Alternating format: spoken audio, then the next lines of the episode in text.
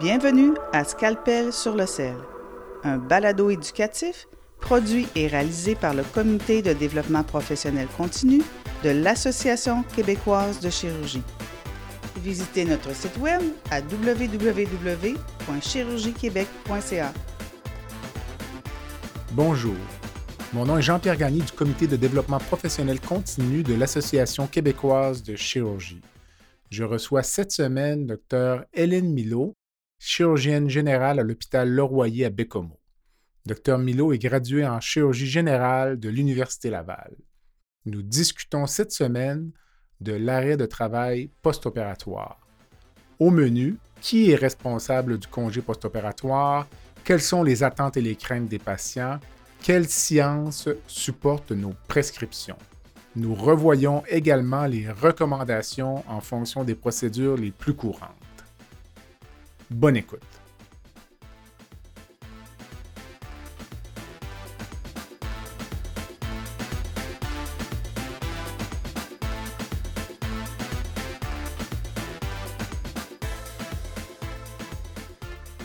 Hélène, bonsoir. Bonsoir. Ça va bien? Oui, très bien, merci. Merci d'accepter l'invitation du balado Scalpel sur le sel qui est produit par notre association. Aujourd'hui, on va parler euh, de l'arrêt de travail post-opératoire, une conférence que tu as donnée euh, lors du dernier congrès de l'association en mai.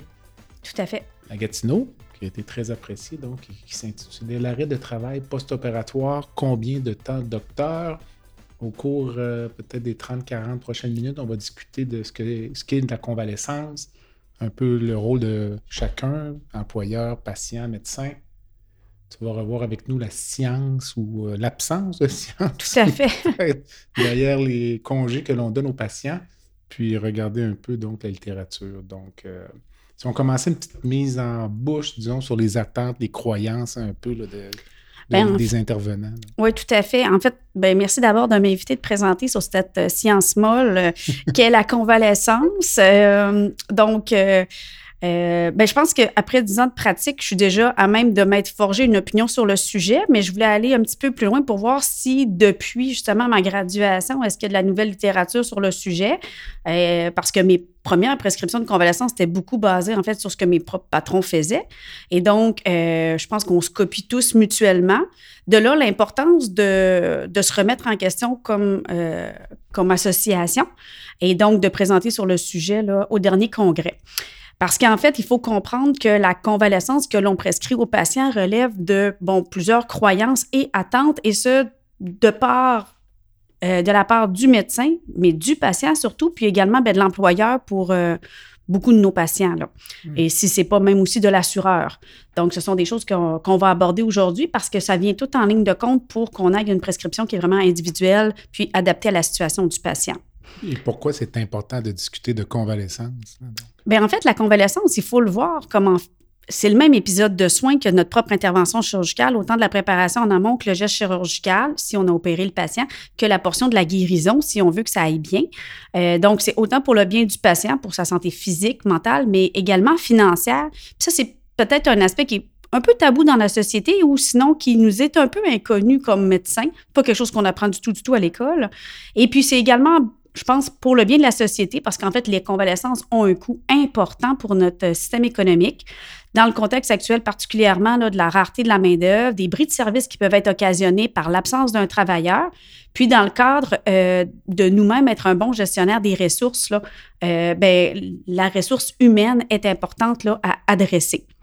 Il faut aussi se rappeler que euh, la convalescence est un fardeau socio-économique qui est très important et d'un point de vue actuarial, en fait, c'est aussi cher, si on veut, que l'intervention chirurgicale elle-même. Puis ça, on ne l'apprend pas nulle part, puis on ne le voit pas. Parce que bon, on est une grosse assurance publique qu'est la RAMQ. Et d'autre part aussi, euh, en clinique, tout au moins en chirurgie, c'est rare qu'une assurance soit refusée. Tout à fait. Dans mon expérience, en tout cas. Non, c'est très rare. Parfois, si effectivement, il se poursuit au-delà des barèmes usuels que euh, que, les, euh, que les normes le veulent actuelles, effectivement. On doit un petit peu plus justifier, mais rarement on s'est vu effectivement euh, refuser une convalescence pour un de nos patients. Alors, la convalescence, c'est une responsabilité partagée. Euh, toi, tu définissais quatre, euh, quatre joueurs, disons. Tout à fait. Ben, en fait, il y a le patient, le médecin, l'employeur et l'assureur. Au niveau du patient, ben, ses responsabilités relèvent qu'il doit assurer sa propre santé. Il est maître là-dedans, euh, c'est l'acteur principal, c'est pour lui qu'on a fait le geste, mais il doit également participer à ses soins. Certains patients sont plus passifs que d'autres, soit leur, à cause de leur trait de personnalité ou sinon juste de par leurs croyances personnelles. Euh, et le patient est également responsable de diminuer les récidives. Bon, l'archétype étant, par exemple, le, euh, la hernie. Euh, pour ce qui est du médecin, ben, nous, on doit assurer la sécurité du patient et maximiser sa guérison, tout qu'on on doit également minimiser son déconditionnement. puis on le voit particulièrement chez notre population un peu plus âgée qui peut être fragile de ce côté-là. Euh, au niveau de l'employeur, ben lui, il se doit d'offrir un environnement sécuritaire pour le retour au travail, puis il doit favoriser l'intégration de son employé dans le cadre des nouvelles limitations temporaire ou permanente. Quant à l'assureur, en fait, il y en a deux assureurs à considérer ici. Il y a celle du patient. Donc, euh, l'assureur doit idéalement offrir un cadre rassurant financièrement pour le patient. Puis aussi l'assureur de l'employeur qui, lui, euh, veut diminuer les accidents de travail parce que ça a un coût énorme pour l'entreprise potentiellement. C'est peut-être pour cela souvent que les employés nous demandent un papier pour avoir le droit de retourner au travail? Tout à fait. Ce qui est souvent une fausse croyance de leur part, euh, mais il y a beaucoup d'employeurs qui veulent euh, se protéger, si on veut. Euh, mm. Par exemple, si le patient a une récidive ou une blessure dans le cadre de son travail, alors qu'il est en période dite de convalescence, bien, la responsabilité incombe à qui? Mm. Donc, il y en a effectivement qui préfèrent avoir un billet d'autorisation de retour et de ne pas uniquement se fier sur le jugement du patient. Euh, quelles sont les attentes des patients? Parce que c'est beaucoup cela qui guide, de mon point de vue, le, tout à fait. Le congé. Les patients, en fait, euh, ben, se renseignent sur Internet, se renseignent auprès de leurs proches, ont des croyances. Bon, ben, ils ont vu des proches avoir certaines interventions, puis à l'époque, euh, leurs proches avaient eu une telle durée de convalescence. Ils arrivent déjà avec des propres opinions et ils ont leurs craintes, euh, un peu simplistes parfois, mais qui font bien du sens, parce que c'est toujours la crainte du fameux saignement interne, mm-hmm. la peur de la douleur, euh, la peur que ça déchire, entre guillemets.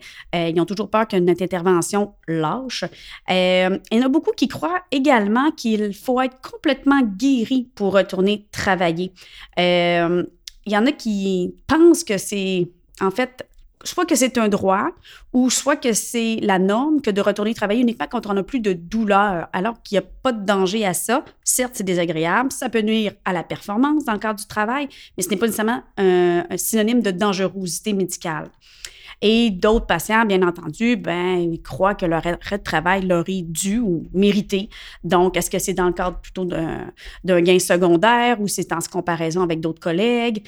Euh, donc, euh, on, a tout en tête, là, dans le fond, des employés qui sont euh, syndiqués avec euh, des belles grosses balises au niveau des conventions collectives de ce côté-là. Puis, de l'autre côté, tu as le travailleur autonome qui veut minimiser le plus possible son arrêt, quitte à faire du télétravail ou encore morceler son retour au travail, interrompre ça avec ses traitements de chimiothérapie pour dire quelque chose, alors que pour d'autres patients, ben, ils sont en arrêt pendant un an. Donc, on n'a pas toutes les mêmes barèmes pour, euh, au niveau des patients là, pour leur durée de convalescence. Du point de vue de l'employeur, euh, dans un autre côté? Bon, c'est sûr qu'au niveau de l'employeur, ben, la plupart des employeurs sont bienveillants puis ils veulent que leurs propres employés euh, soient en sécurité pour leur retour au travail. Puis c'est sûr qu'un employé qui est en santé est donc plus performant.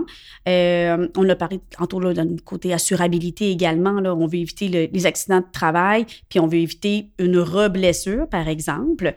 Euh, la plupart euh, des employeurs voudraient idéalement que le patient soit revu par le médecin pour donner l'approbation au retour au travail. Euh, ce n'est pas réaliste dans le cadre de notre travail, je crois, comme médecin. Ça nous bouffe beaucoup de ressources si on revoit tous nos patients pour leur donner l'autorisation de retourner travailler. C'est une très mauvaise utilisation de nos cliniques.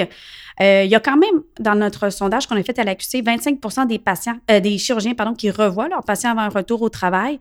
Euh, je peux comprendre pour certaines interventions chirurgicales, mais je pense que pour la plupart, il serait très sécuritaire de se fier uniquement au jugement du patient, surtout si on l'a bien instruit en amont de l'intervention. Puis on y reviendra plus tard. Euh, au niveau des autres responsabilités de l'employeur, euh, ben, c'est d'offrir idéalement un contexte adapté au retour, si possible, les fameux travaux légers. Là. Euh, ben, nous, comme médecins, c'est sûr que des fois, on a l'impression de négocier un petit peu, mais on peut détailler un petit peu plus sur notre billet de retour médical. Puis là, ben, finalement, l'employeur voit que c'est très sécuritaire d'accepter son employé dans les conditions actuelles. Puis avec la rareté de la main-d'œuvre qu'on a actuellement, ben, probablement qu'ils veulent un employé à 50% effectif plutôt que zéro. Là. Mm-hmm.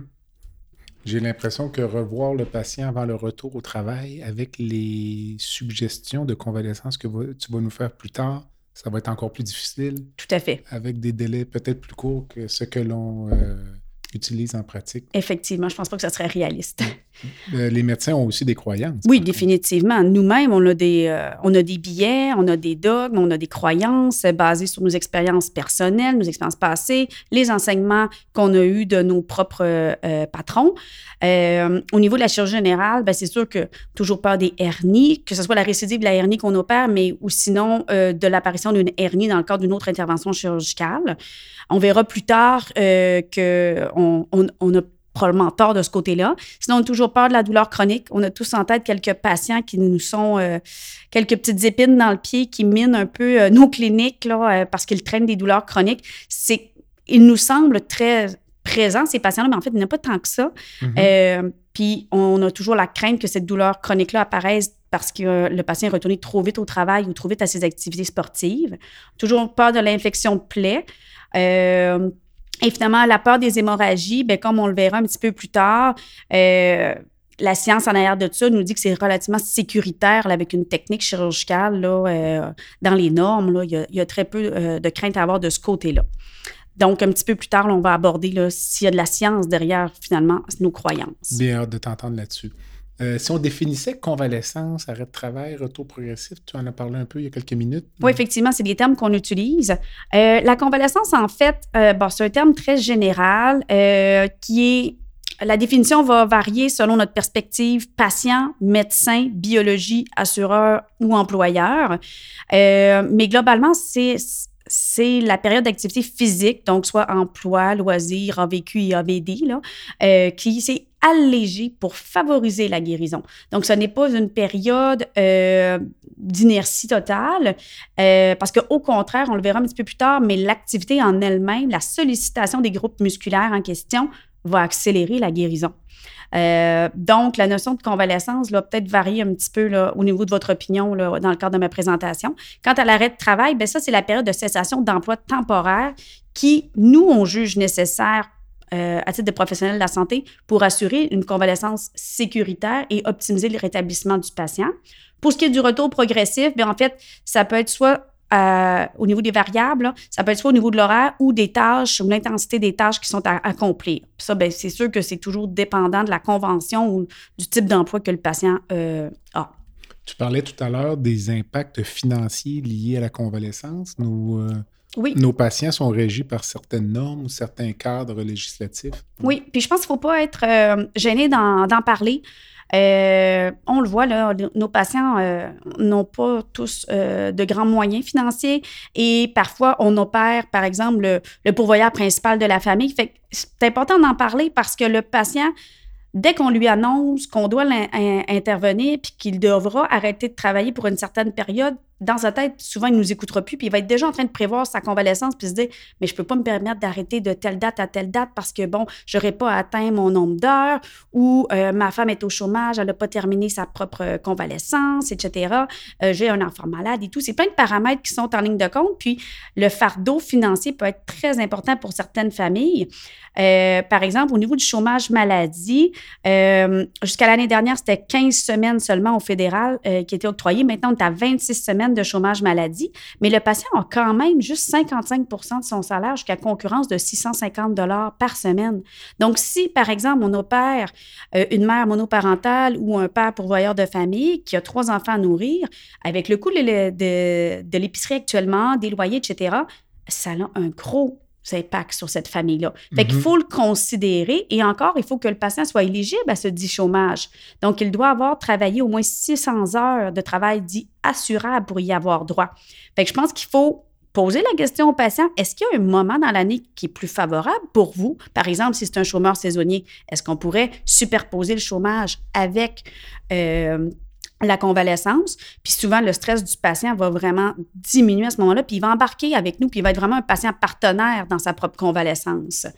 Euh, un autre élément aussi à considérer, c'est le délai de carence. Euh, pour certaines assurances invalidité, ben, le patient doit attendre euh, un certain nombre de semaines ou de mois. Fait que ça, c'est important de lui poser la question parce que ça peut avoir un impact. Euh, puis il y a des assurances invalidité bon, qui sont dites collectives, d'autres qui sont individuelles, euh, de courte ou de longue durée. Donc, brièvement, c'est juste d'ouvrir la porte à la discussion avec le patient si on veut être sûr qu'il embarque 100 avec nous dans le projet, euh, puis qu'il euh, ne se sabote pas là, sa convalescence. Sinon, d'autres cadres à considérer, bon, bien sûr, il y a l'assurance automobile, si c'est dans le cadre d'un un accident de, voiture ou euh, de VTT ou moto. Euh, sinon, l'autre chose à considérer aussi, c'est les rentes d'invalidité de retraite Québec si plus aucun emploi n'est disponible, n'est possible, pardon, pour le patient à cause de sa maladie sous-jacente. C'est de quoi là, à avec lui avant. Un autre cadre également à considérer, ben, c'est les cas de CNSST. Euh, donc, je ne rentrerai pas dans les détails, là, mais de faire cheminer le patient à travers tous les différents formulaires, les différentes étapes. Euh, c'est important pour nous de connaître un petit peu les paramètres en arrière de ça. Euh, parce que le patient va avoir une invalidité selon son salaire. Il peut avoir une indemnité jusqu'à 90% de son salaire, maximum assurable de 91 000 par année. Euh, donc, pour certains emplois, ben, ça peut faire une grosse drop de salaire. Fait que ça aussi, c'est à discuter là, avec eux. Pour revenir au, chômage euh, maladie, donc le patient qui est en train d'accumuler ses heures, donc c'est 600 heures, si je le mets en arrêt de travail, est-ce qu'il cumule des heures ou est-ce que ça interrompt? Ça interrompt l'accumulation. Donc, ça pourrait lui nuire de l'opérer pendant qu'il accumule ses heures. En fait, si on, si on l'opère euh, alors qu'il n'a pas atteint son 600 heures, il n'y a aucune assurance euh, maladie, euh, chômage maladie au niveau du fédéral. Il faut que ce soit des heures qui sont dites assurables. Euh, et c'est pour ça là, que certains patients vont dire, ben moi, je viens de commencer ma nouvelle job, je peux pas me faire opérer tout de suite. Bon, c'est sûr que dans un contexte oncologique, bon, la plupart vont quand même céder puis accepter, mais si c'est dans le cadre d'une chirurgie qui pourrait attendre 600 heures, ben, l'idéal, c'est de le faire pour que le patient il soit éligible. Puis parfois, malheureusement, des, chirurgies qui se en deux temps ou qui seraient euh, combinées avec euh, d'autres traitements pour lesquels le patient a eu une invalidité dans le reste de l'année. Euh, par exemple, on donnerait un exemple de maladie inflammatoire intestinale, de la chimiothérapie, etc. Donc, le patient a déjà eu de l'assurance chômage pendant cette année-là, mais il doit réaccumuler un autre 600 heures avant d'avoir droit à d'autres prestations d'une autre série de 26 semaines. Donc, je pense que c'est des choses à travailler, euh, puis que le patient doit bien se documenter auprès là, de, du bureau de chômage là, avant d'accepter une date opératoire. Et le patient que j'opère pendant qu'il touche ces 26 semaines de chômage, est-ce que ça interrompt le décompte de ces 26 semaines-là à ta connaissance ou, et ça le reprend après? Il y a droit à 26 par année. Donc, d'après moi, cette nouvelle convalescence-là, va se superposer à son arrêt de maladie. Hmm. par exemple, le patient qui est sous chimiothérapie néoadjuvante, donc il a commencé son 26 semaines, puis qu'à la, mettons, 20e semaine, on l'opère, il n'a pas terminé encore sa convalescence, il n'y a pas un nouveau 26 semaines qui recommence. là. C'est fini après 26 semaines.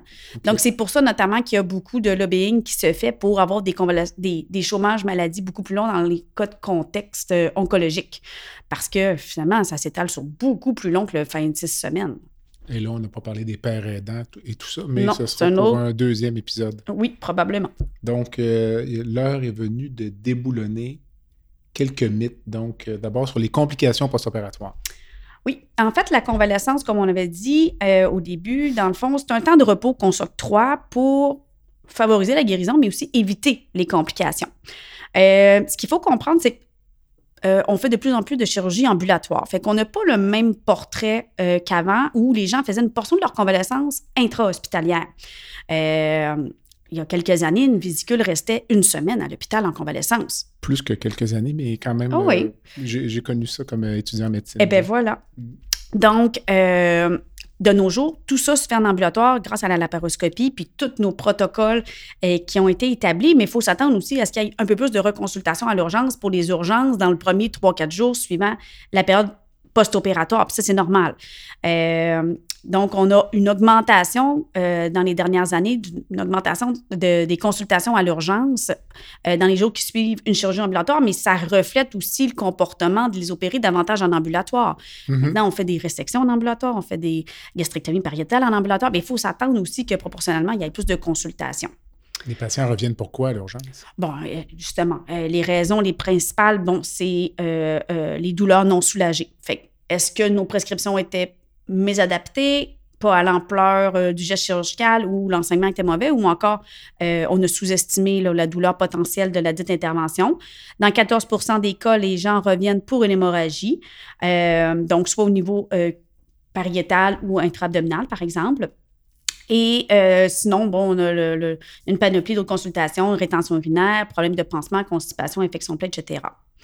Euh, c'est sûr que pour une chirurgie qui a été faite, par exemple pour une appendicite, ben là, nos raisons de consultation vont être peut-être plus infectieuses, alors que pour une chirurgie hernière, bon, ben classiquement, ça va être le sérum, l'hématome ou la douleur.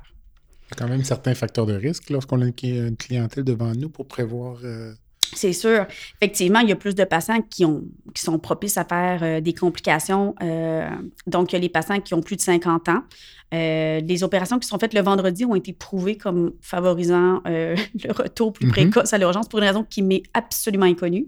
Ensuite, il y a l'absence d'instructions claires au départ. Donc, autant l'enseignement qu'on a fait en amont que la visite que l'on fait en chirurgie d'un jour, l'enseignement qu'on y profère ou les feuillets qu'on leur donne sont très importants pour euh, diminuer ces visites-là à l'urgence et l'absence de rendez-vous de suivi qui est cédulé, donc le, fameux filet de sécurité. Certaines unités de chirurgie ambulatoire offrent l'appel d'office le lendemain pour valider que le patient va bien. Puis souvent, le patient va juste euh, ventiler quelques questions, euh, quelque chose qui n'était pas tout à fait clair, puis ça évite beaucoup de consultations à l'urgence. J'aurais tendance à penser qu'il y a plusieurs des causes de consultation à l'urgence qui pourraient être gérées par un bon mécanisme. Tout à fait de euh, retour téléphonique ou autre. Tout à fait. Effectivement, si on pouvait avoir effectivement des, une sorte d'infirmière pivot de chirurgie ambulatoire, ça serait, ça serait vraiment parfait. Ça éviterait beaucoup de visites à l'urgence. Puis ça ne veut pas dire non plus que l'urgentologue euh, ou l'infirmière du triage sont les meilleurs pour juger du, du type de complications mm-hmm. euh, qu'ils ont devant eux. Là. Est-ce qu'il y a des chirurgies qui sont comme plus à risque, peut-être de reconsultation, réadmission? Euh, dans nos petites chirurgies que l'on fait, donc dans les vésicules, hernies, appendicectomie, etc., c'est sûr que l'appendicite, de par son caractère infectieux, a plus de risques de reconsultation. Euh, mais en fait, euh, les chirurgies hernières cholecystectomie sont prouvées très, très sécuritaires, là. du moins dans les statistiques que j'ai, qui sont issues d'une étude canadienne sur 400 000 chirurgies ambulatoires qui avaient été faites en Ontario. Pour ce qui est de l'hémorragie post-opératoire? Oui, elle est souvent euh, immédiate que retardée, donc dans le premier 72 heures. Euh, puis, tiens, entre toi et moi, on le sait souvent, quel genre de patient va euh, saigner. Puis, mm-hmm. en fait, on ne les a pas tant que ça, ces patients-là en ambulatoire, parce que habituellement, pendant l'opération, on est déjà capable de juger qu'on va préférer observer plus longtemps ce patient-là puis l'admettre finalement.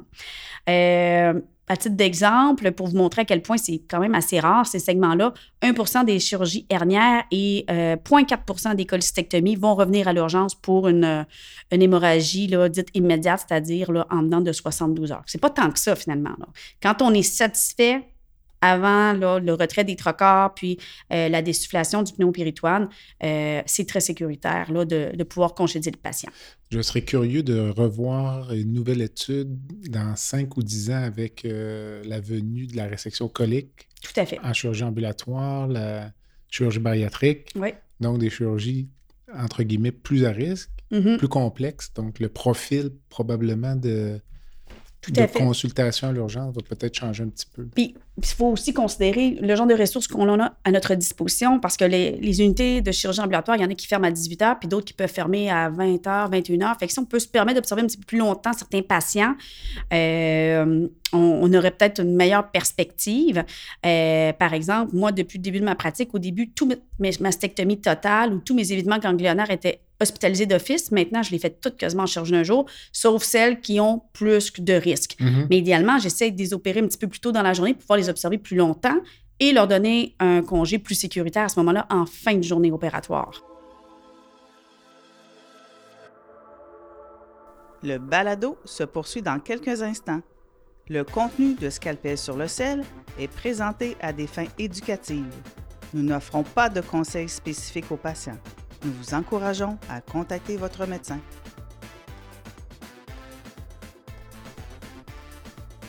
Votre comité vous donne rendez-vous le 10 janvier 2024 à 17h15 pour un webinaire de deux heures sur le cancer du pancréas avec le docteur André Bégin, chirurgien pathobiliaire au CHUS à Sherbrooke. Nous vous invitons également à mettre à l'agenda la 7e classique hivernale les 2 et 3 février 2024 à l'Hôtel Espace 4 saisons à Harford, en Estrie.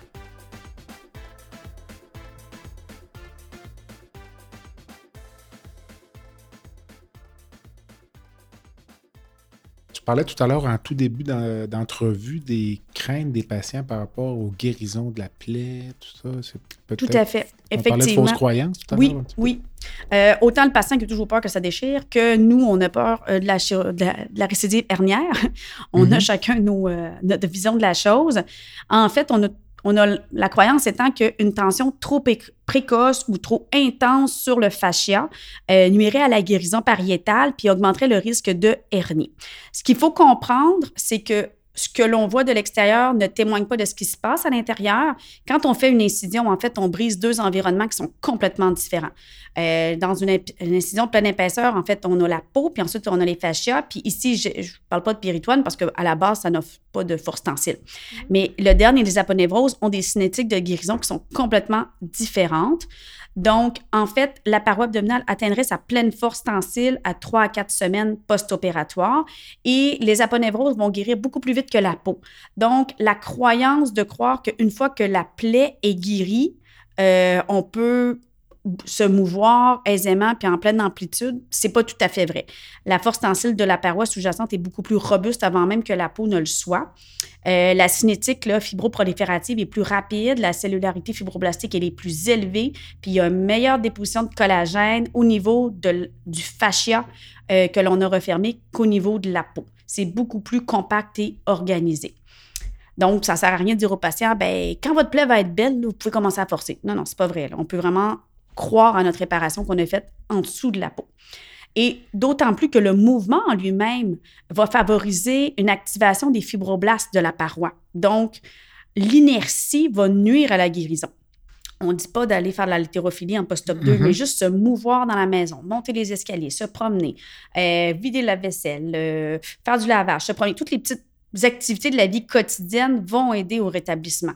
Donc, s'épargner puis euh, avoir trop d'aide dans la maison, par exemple, pourrait nuire à la guérison. Mm-hmm. Puis là, après ça, ben, c'est important de progresser là-dedans pour assurer le bon remodelage collagénique puis une belle élasticité là, au niveau de la paroi. C'est intéressant parce que intuitivement, lorsque l'on dit aux patients que vous allez récupérer plus vite à domicile, oui. Finalement, il y, a, une science derrière ça. Donc, Tout à fait. Puis c'est vrai parce qu'à l'hôpital, les patients vont beaucoup moins se mouvoir.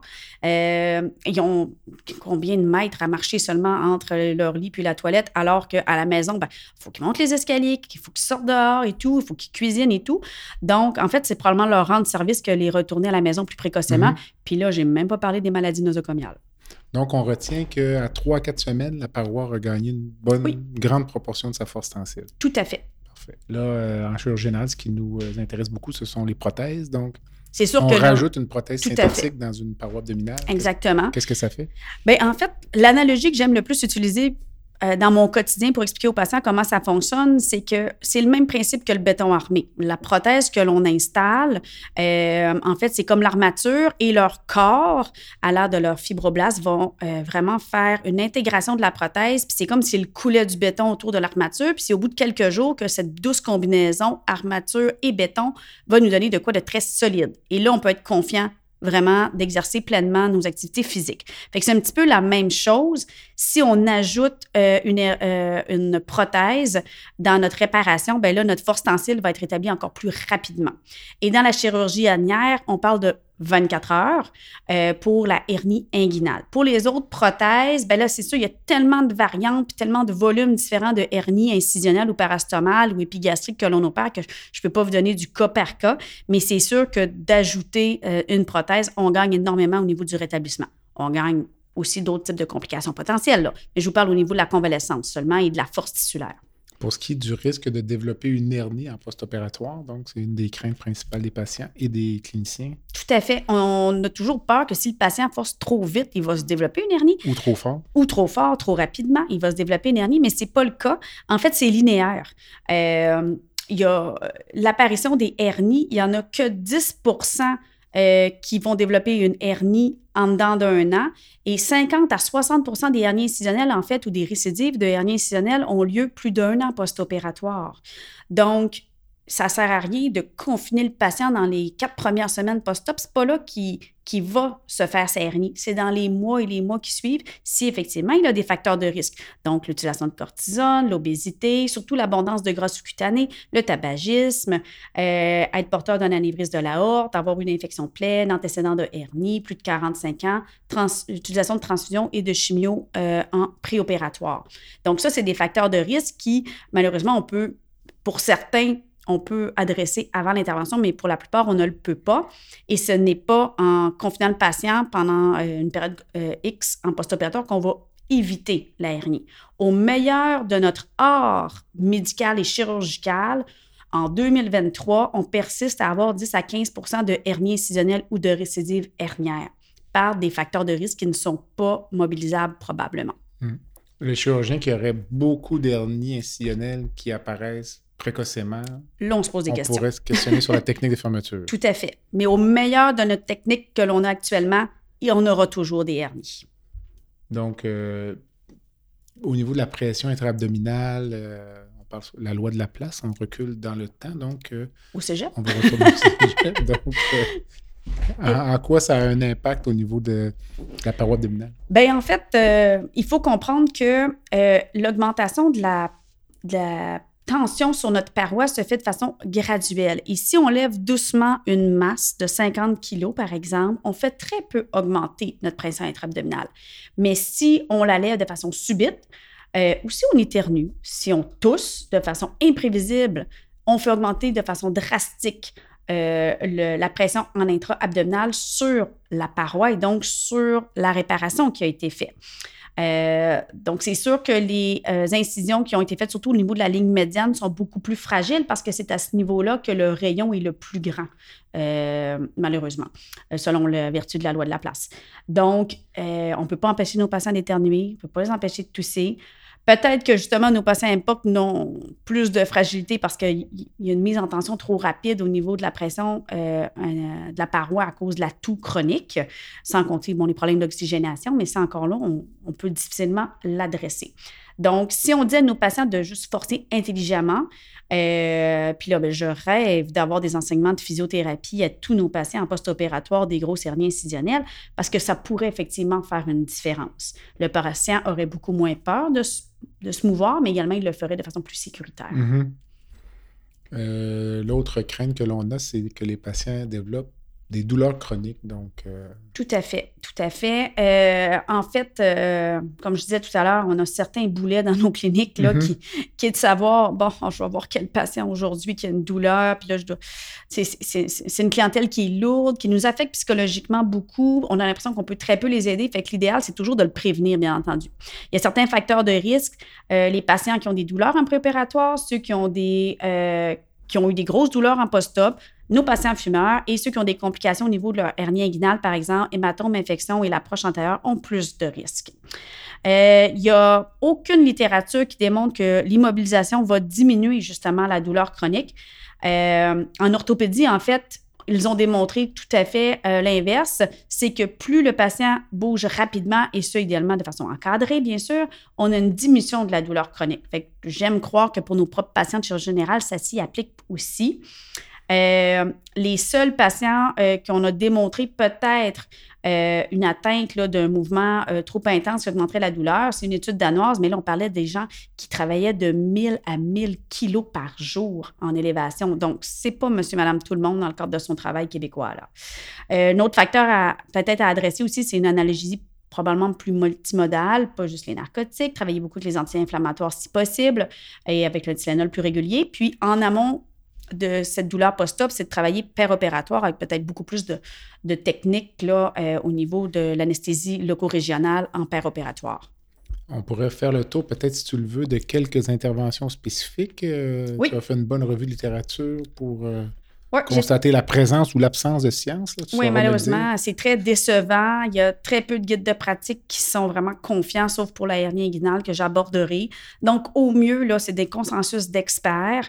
Euh, il, y a il, y a une belle étude qui a été parue, euh, qui a paru, euh, qui nous a fait un guide de pratique intéressant basé sur la technique Delphi, c'est-à-dire qu'on a plusieurs experts qui, là, ne donnent pas juste leur opinion, mais qui, basés sur certains arguments scientifiques, à la lumière de leur expertise personnelle et de leur propre littérature, vont répondre à un questionnaire. Et ce questionnaire-là est révisé et argumenté jusqu'à quatre fois. Et à ce moment-là, on a euh, ergothérapeute, physiothérapeute, médecin, physiatre euh, et les médecins euh, omnipraticiens qui vont se joindre au panel. Parce qu'il faut comprendre qu'on a tous des billets. En fait, le chirurgien est souvent très confiant de ce qu'il a fait, puis il se dit, ben non, tout est beau, c'est correct, tu peux travailler, pas de problème. Les omnis, eux, vont voir plus les prolongations d'arrêt quand le patient retourne les voir, dit, ah non, ça va pas, du tout, du tout. Fait qu'eux ont vraiment la pointe de l'iceberg des convalescences qui vont s'étirer. Les ergos, les physios, eux, vont comprendre la science de la réadaptation, mais ils ne voient que des cas plus ciblés. Donc, ils sont peut-être plus à risque de prescrire des convalescences prolongées. C'est pour ça qu'on a j'ai pas encore de grosse littérature à soumettre aujourd'hui euh, pour nos différentes euh, procédures présentées. Donc, d'abord, euh, la cholistectomie. L'endocolistectomie, c'est une chirurgie que l'on fait très, très souvent. au mieux avec des collectes de données physiologiques. Donc, on parle de somnographie, signe vitaux, tapis roulant, fonction pulmonaire. On a vu qu'il y avait une normalisation des fonctions après 48 heures. Et le facteur qui limitait le retour au-delà de deux jours en analyse multivariée, c'est la douleur du patient et ses attentes en préopératoire. Ce que le patient avait déjà conçu prendre comme arrêt de travail, ça va avoir un très gros impact. Euh, la majorité des études nous disaient qu'on était capable de retourner travailler à sept jours. Et la fameuse étude dont je parlais tout à l'heure avec le questionnaire et la technique Delphi, euh, le panel s'entendait qu'en dans deux semaines, tout devait être établi normalement. Il n'y avait pas de raison de poursuivre. Quant aux chirurgiens de l'AQC, on les a sondés là, dans le cadre mm-hmm. de notre congrès. Euh, c'est assez réparti équitablement. 30% d'entre nous donnons des congés de deux semaines, 30% trois semaines et 32, 30% euh, quatre semaines. Très peu étirent ça au-delà de ça. Et environ 5% d'entre nous donnons une semaine d'arrêt de travail. Mais j'ai posé la question aux chirurgiens à savoir si eux se faisaient opérer pour une endocolistectomie là, en chirurgie d'un jour, là, variété jardin, rien de complexe. Mm-hmm. là. Et 30% euh, d'entre nous, on s'octroierait 72 heures seulement d'arrêt de travail et 50% se donnerait une semaine seulement. Donc, il y a vraiment un double standard ici, euh, où on est des cordonniers mal chaussés, puis on pile sur notre orgueil, puis on retourne travailler. Mais probablement, en fait, que ça reflète beaucoup plus un comportement euh, adéquat de prescrire une convalescence plus courte que ce que l'on fait dans notre quotidien. Je retiens quand même que deux tiers des patients ont des congés trop long. Et voilà. Et euh, c'est quand même représentatif parce que le nombre de répondants, donc 215 personnes ont mhm. répondu au sondage. Donc, euh, c'est quand même euh, significatif. Donc, on retient deux semaines pour la cholestectomie. Maximum. Maximum. L'idéal, et ça, c'est. Je bénis la COVID pour ça, malheureusement, mais avec le développement du télétravail, il y a tellement de patients qui ils disent ben, peux-tu commencer à travailler en télétravail au début puis retourner au travail? C'est parfait. Au bout de 3-4 jours, ils prennent juste leur anti-inflammatoire, leur Tylenol, un peu de repos. Euh, ils ont terminé le narcotique. Ben là, ils peuvent faire du télétravail pour quelques jours puis ensuite retourner sur le plancher. Et là, il me semble c'est la meilleure combinaison possible pour optimiser euh, nos ressources humaines la laparotomie, disons, de façon générale. Euh, oui. Bon, la laparotomie, on en fait encore rarement et on la fait surtout pour des gros cas. Donc, soit en oncologie, soit en, traumatologie. On n'en fait plus beaucoup en électif, sauf pour les grosses chirurgies hernières. Euh, mais bon, globalement, dans un grand sondage là, allemand, ce qui ressemble essentiellement à notre système. 60 des chirurgiens euh, allemands disaient qu'au-delà de quatre, suggéraient plus de quatre semaines d'arrêt de travail. À l'international, c'est un petit peu moins que ça.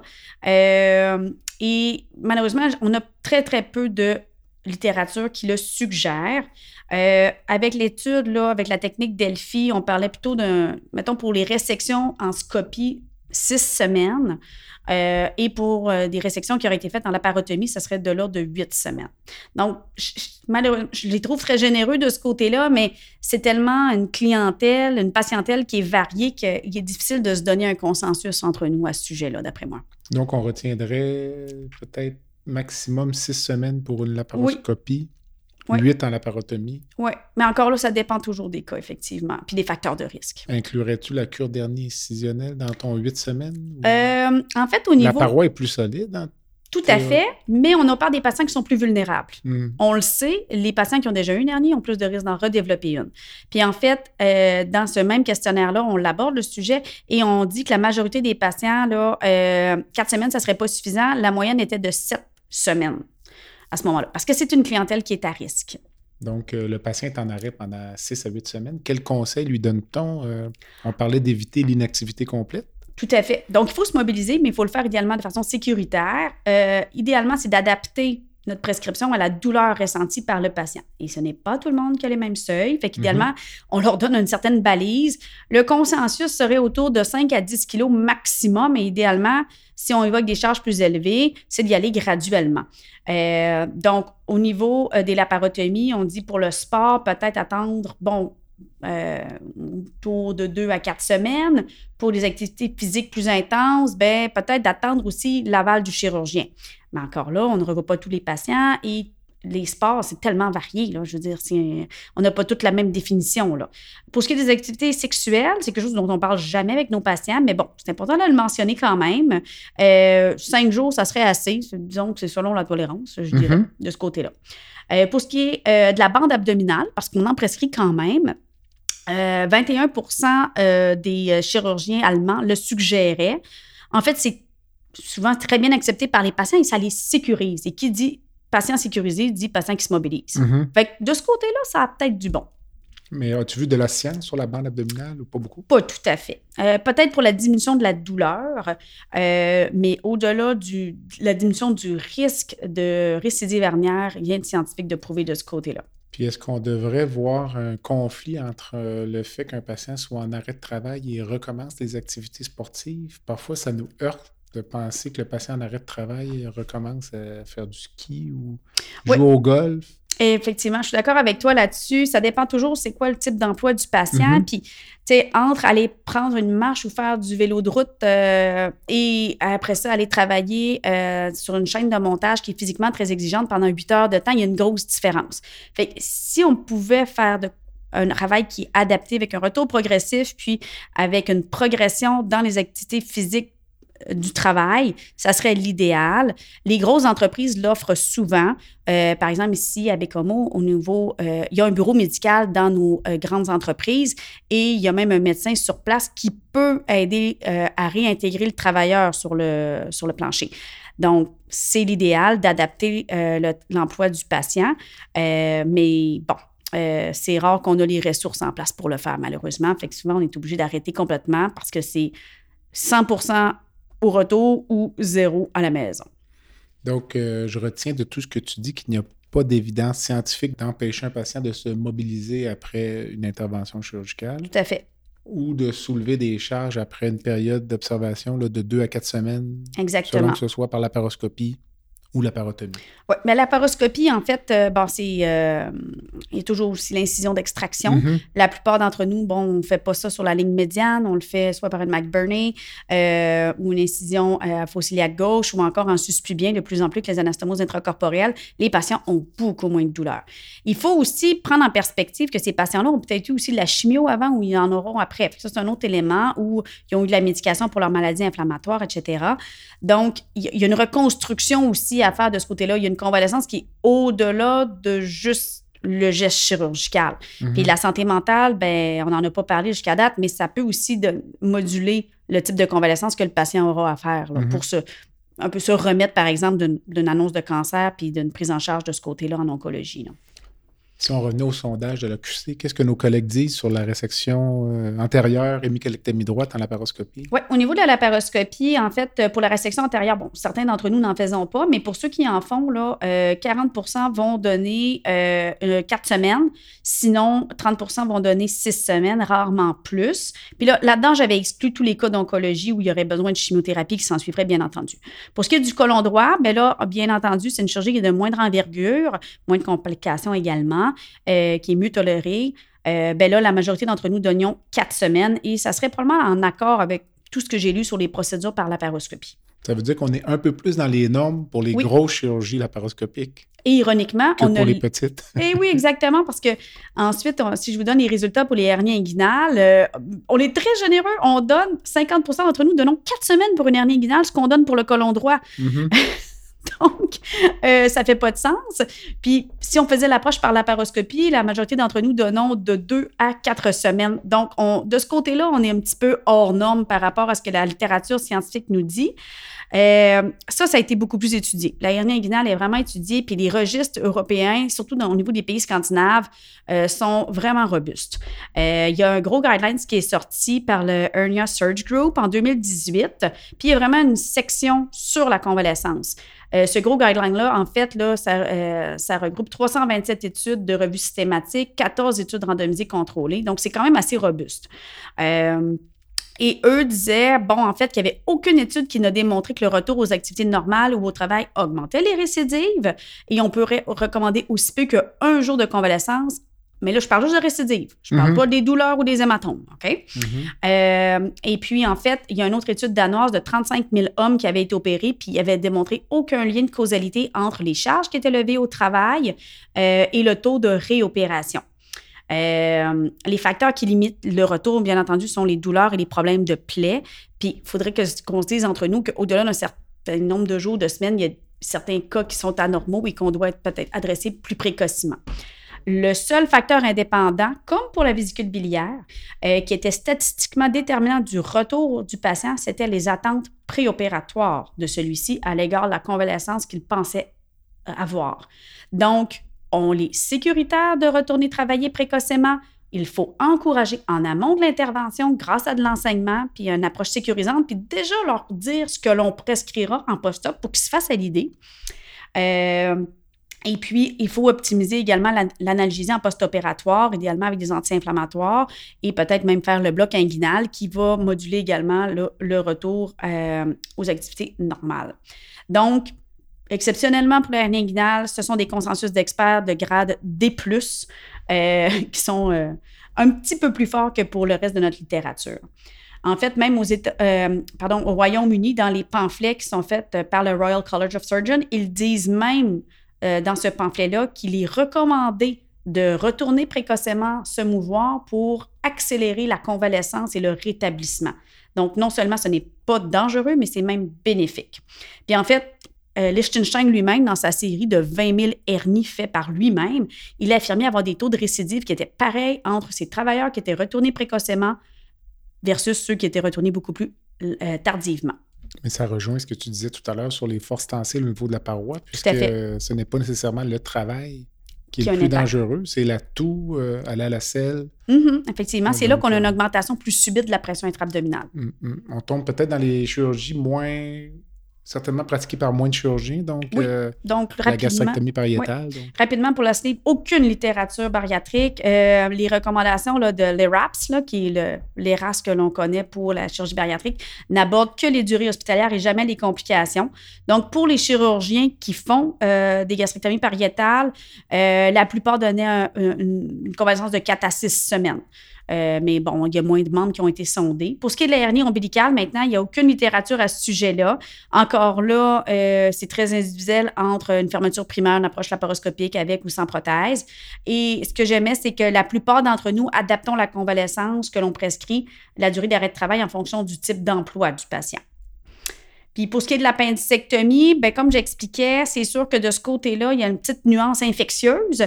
Donc, euh, la petite appendicite, là, euh, très simple, très peu purulente, avec une charge inflammatoire très faible, euh, la durée d'arrêt de travail pourrait être beaucoup moindre que celle qui est en péritonite, celle qui se représente avec un abcès. Et donc, je pense qu'on peut, selon le type d'intervention qu'on a fait et le type de patient qu'on a devant nous, bien, on peut s'adapter euh, selon ces trouvailles-là. Donc, probablement très sécuritaire en dedans de 10 jours là, pour la majorité d'entre eux, selon bien sûr la charge inflammatoire et le type d'emploi du patient. Alors, 10 jours dans la littérature, et qu'est-ce que nous faisons au Québec?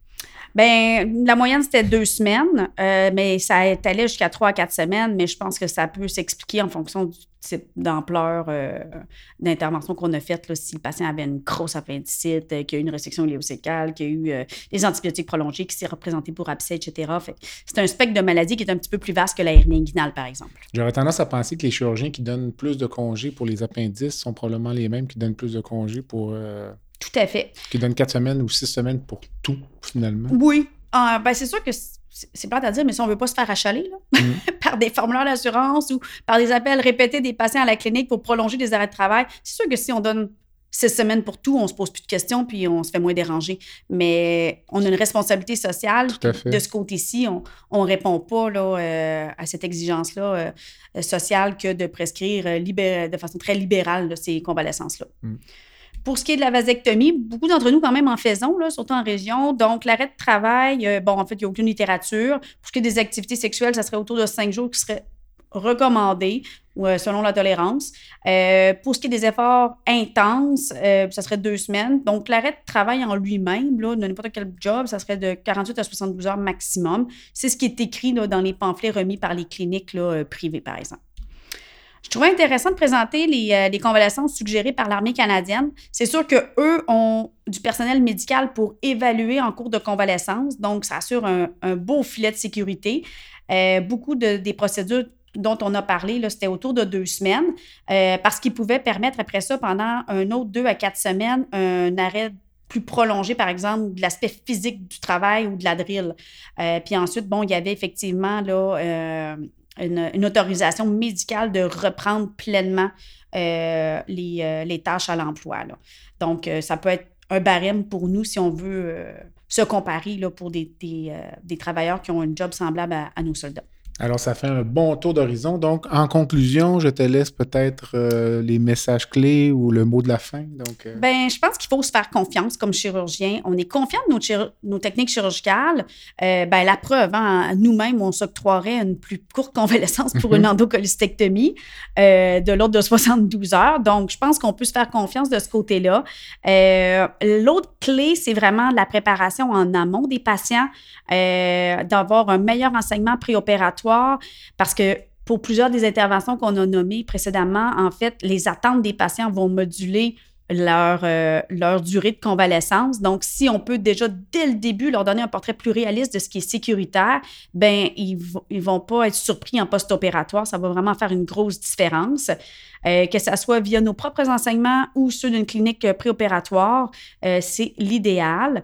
Euh, actuellement, il y a une étude randomisée en Suisse qui est en cours de recrutement qui va vraiment évaluer l'activité physique précoce versus une convalescence dite standard pour les hernies, les problèmes de douleur et la guérison tissulaire. Donc, de ce côté-là, on aura peut-être éventuellement des réponses à vous présenter.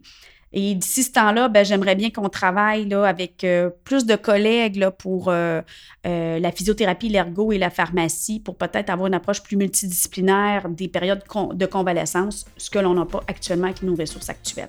Alors, Hélène, merci. Ben, ça me fait plaisir, Jean-Pierre. Au plaisir peut-être de revoir ce sujet dans quelques années avec l'évolution de la chirurgie ambulatoire. Parfait, merci. Bye.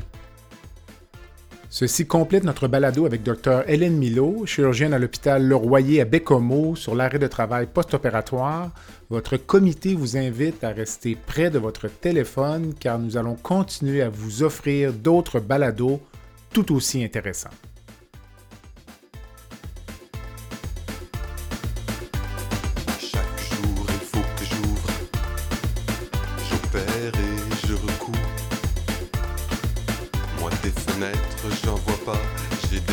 Artères plein les bras. J'ai fait renaître mis en état. Sur terre, n'a pas deux comme moi. Je voulais avoir la gloire. J'ai vu dans le bloc opératoire. Je voulais avoir la gloire. J'ai vu dans le bloc opératoire. Oui, je brandis mon bistouri, oui. Je brandis mon bistouri, oui. Je brandis mon bistouri, oui. Bistouri. Je voulais avoir la gloire. Je vu dans le bloc opératoire. Je voulais avoir la gloire. Je vu dans le bloc opératoire.